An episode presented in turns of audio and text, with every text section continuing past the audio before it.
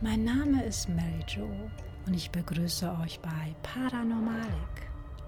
Ich freue mich wirklich sehr, euch erneut auf eine Reise mitnehmen zu dürfen, denn wer freut sich nicht über eine kurze Pause in der heutigen nicht ganz so einfachen Zeit? Heute entführe ich euch in ein etwas kühleres Gebiet, denn wir steuern die Antarktis an, das unbarmherzigste aller Länder, denn dort herrschen Temperaturen unterhalb des Gefrierpunktes. Es ist ein unerbittliches Gelände. Dieser Ort mit dem kältesten Klima der Erde birgt so etliche Geheimnisse. Das Einzige, was wir definitiv über dieses Gebiet wissen, ist, dass es eine trostlose Region und der fünftgrößte Kontinent der Welt ist, dessen Landmasse zu 99,5 Prozent mit Eis bedeckt ist. Weil es dort selten regnet, wird die Antarktis als Wüste eingestuft. Logischerweise erwarten euch dort keine Sandstürme, dafür aber Schneestürme mit einer Windgeschwindigkeit von bis zu 320 Stundenkilometern. Die Antarktis ist weitgehend ein Mysterium, aber warum?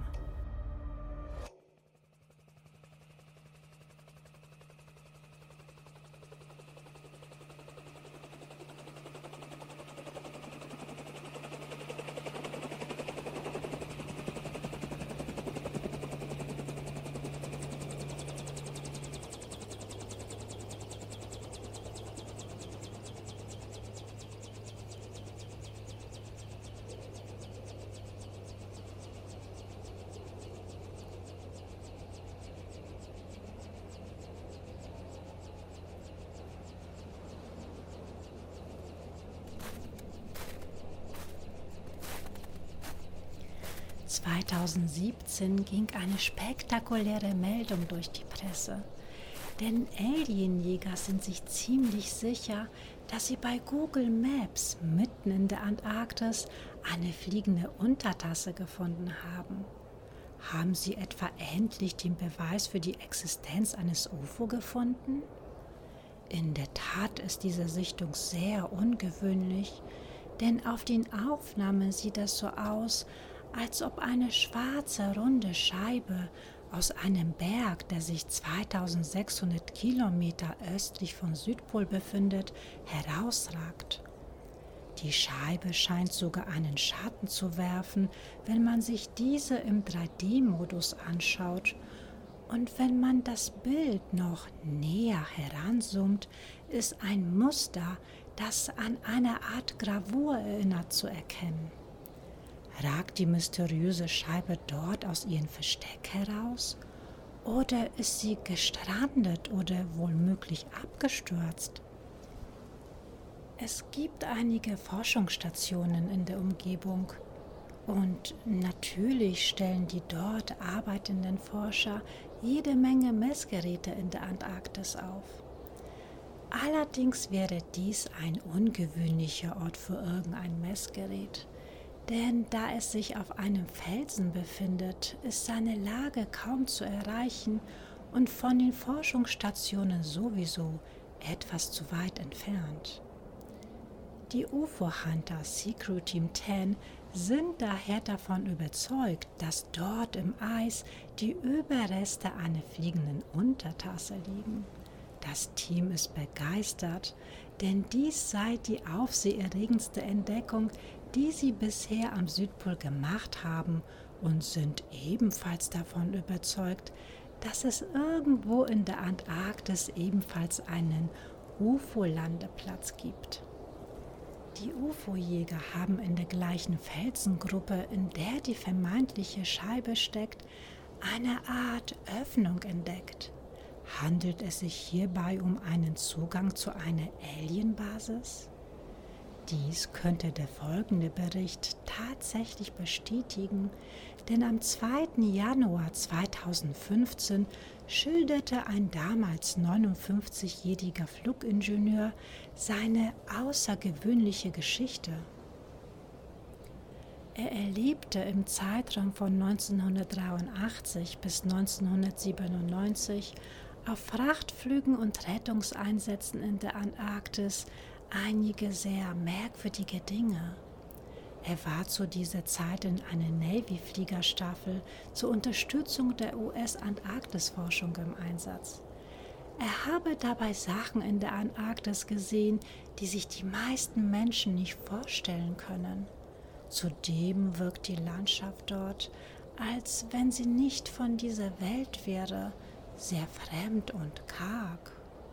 Die Staffel flog ihre Einsätze von der McMurdo-Station aus. Diese lag dreieinhalb Stunden Flugzeit von der Südpolarstation entfernt. Zwischen den beiden liegt eine Bergkette, das transantarktische Gebirge. Auf dieser Route von einer Station zu der anderen hat die Mannschaft der Staffel auf mehreren Flügen Objekte gesichtet, die an fast immer der gleichen Stelle zwischen den Gipfeln des Gebirges herumgeflogen sind. Die Staffel flog nur 10.000 Fuß über der Bergkette und konnte sehr deutlich die aufblitzenden Reflexionen der silbernen Scheiben, die dort unten herumflitzten, sehen. Diese ähnelten in keiner Weise deren Fliegern, was sehr eigenartig war, weil nur Flugzeuge dieser Staffel auf dem Kontinent unterwegs waren und dass sich alle an die Flugpläne hielten, wusste jedes Flugzeug Bescheid, wo die anderen gerade waren. Was der Fliegermannschaft noch zusätzlich sehr merkwürdig vorkam und keinen Sinn ergab, war die Tatsache, dass sie ein bestimmtes Gebiet, das acht Kilometer von der Station entfernt lag, meiden sollten. Es war ihnen schlicht untersagt, dieses zu überfliegen. Von offizieller Seite hieß es, dass dort eine Station, die sich mit Luftmessung beschäftigt, ihren Sitz hat und dass angeblich deren Messwerte durch die Triebwerksabgase verfälscht würden. Doch dann eines Tages musste für einen medizinischen Rettungsflug die australische Davis-Station angeflogen werden, weil sich dort ein Arbeiter an einem Gasboiler schwere Verbrennungen zugezogen hatte. Also steuerten sie diese im Angesicht des Notfalls auf dem direkten Wege an, um so schnell wie möglich hinzukommen. Allerdings führte diese direkte Route zur Davis-Station genau über die Luftmessstation hinweg. Beim Überfliegen des Gebietes sahen sie eine extrem große Öffnung, fast wie ein Höhleneingang, der nach unten in das Eis führte. Das war also beim ersten Mal passiert, als sie über das ihnen verbotene Gebiet flogen, beim zweiten Mal bekam sie Probleme mit der Elektrik und den Navigationsinstrumenten, als sie über die angebliche Luftmessstation flogen. Die Mannschaft wurde nach diesem Flug infolge des widersetzlichen Verhaltens über einen Monat lang nicht für Versorgungsflüge zum Südpol eingesetzt. Aber die Mannschaft erlebte dort ziemlich oft ungewöhnliche Dinge. Einmal war die Funkverbindung zu einem abgeschiedenen Lager, wo zuvor die Staffel Wissenschaftler samt ihrer Ausrüstung absetzte, zwei Wochen lang unterbrochen. Also flog die Mannschaft erneut zum Lager, um nachzusehen, ob alles in Ordnung wäre. Doch sie trafen dort niemanden an. Die Station schien verlassen. Es gab auch keine Anzeichen von Fremdeinwirkung und das Funkgerät schien im einwandfreien Zustand und funktionstüchtig zu sein. Eine Woche später tauchten die Wissenschaftler wie aus dem Nichts wieder an ihren Lager auf und funkten McMurdo an, um möglichst schnell abgeholt zu werden. Also machte sich erneut die gleiche Crew auf den Weg, die wieder aufgetauchten Wissenschaftler abzuholen, da sie die auch ursprünglich in das Lager gebracht hatten und sich mittlerweile in der Gegend gut auskannten. Den ganzen Flug über redeten die Wissenschaftler kein Wort zu niemanden. Sie wirkten irgendwie verstört, es herrschte eine unheimliche Stille an Bord. Sobald sie in McMurdo gelandet waren, wurden die Wissenschaftler umgehend in ein anderes Flugzeug gebracht und nach Christchurch in Neuseeland geflogen. Ihre Ausrüstung, die sich noch an Bord des Fliegers, der sie abgeholt hatte, befand, wurde versiegelt und in die USA zurückgeschickt. Von den Wissenschaftlern hat man nie wieder etwas gehört.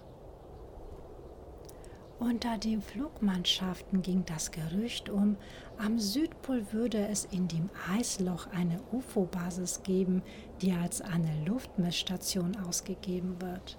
In dieser sollen außerirdische Lebensformen in Zusammenarbeit mit unseren Forschern stehen.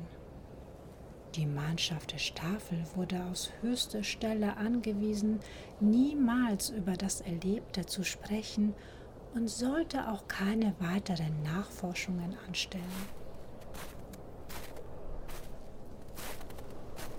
Eine weitere Entdeckung auf Satellitbildern befeuert die Verschwörungstheorien. Denn es ragen mehrere riesige Pyramidenspitzen aus dem Eis, da es durch den Klimawandel immer mehr geschmolzen ist. Sie müssen lange vor den ersten Menschen entstanden sein und sind mindestens so groß wie ihre berühmten Schwestern aus Gizi in Ägypten. Vielleicht liegen ja sogar noch weitere von ihnen verborgen unter den gefrorenen Schneemassen.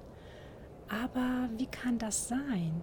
Schließlich befinden sich die Bauwerke am Südpol, dort wo niemals Menschen gewohnt haben, heißt es zumindest bezeugen die Pyramiden eine längst untergegangene Zivilisation?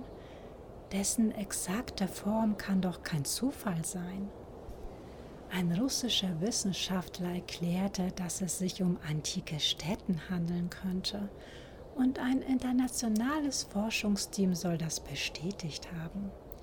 Es könnten demnach Spuren einer uralten Kultur noch im Eis vergraben sein, weil nur die Spitzen aus dem Eis ragen.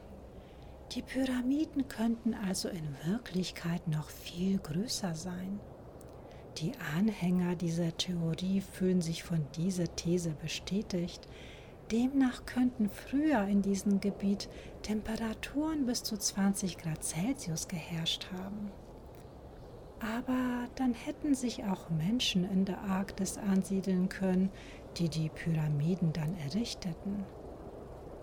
Aber naja, das Ganze hat einen Haken, denn nach dem heutigen Wissensstand gab es zu dem Zeitpunkt noch keine Menschen auf der Erde.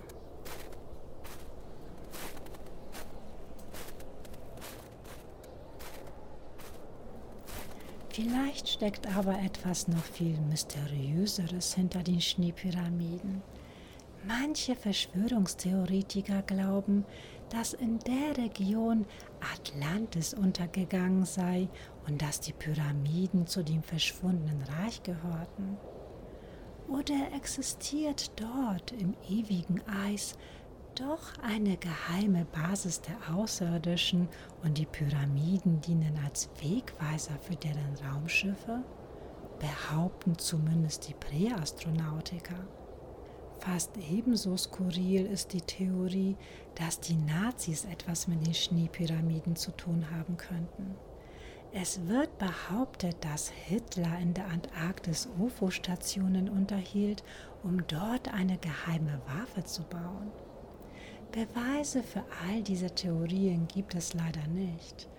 Aber steckt wirklich etwas Außergewöhnliches dahinter? Oder handelt es sich einfach nur um hohe Berge? Was meint ihr? Ich weiß ja nicht, wie es euch geht, aber wenn ich die Geschichte von den verschollenen Wissenschaftlern im Eis höre, denke ich sofort an den Film Das Ding von 1982 mit Kurt Russell. Ich glaube, es gibt mittlerweile eine Neuverfilmung, aber ich persönlich stehe auf die alten Filmklassiker. erstattet mir auf jeden Fall Bericht über eure Eindrücke unserer heutigen Expedition.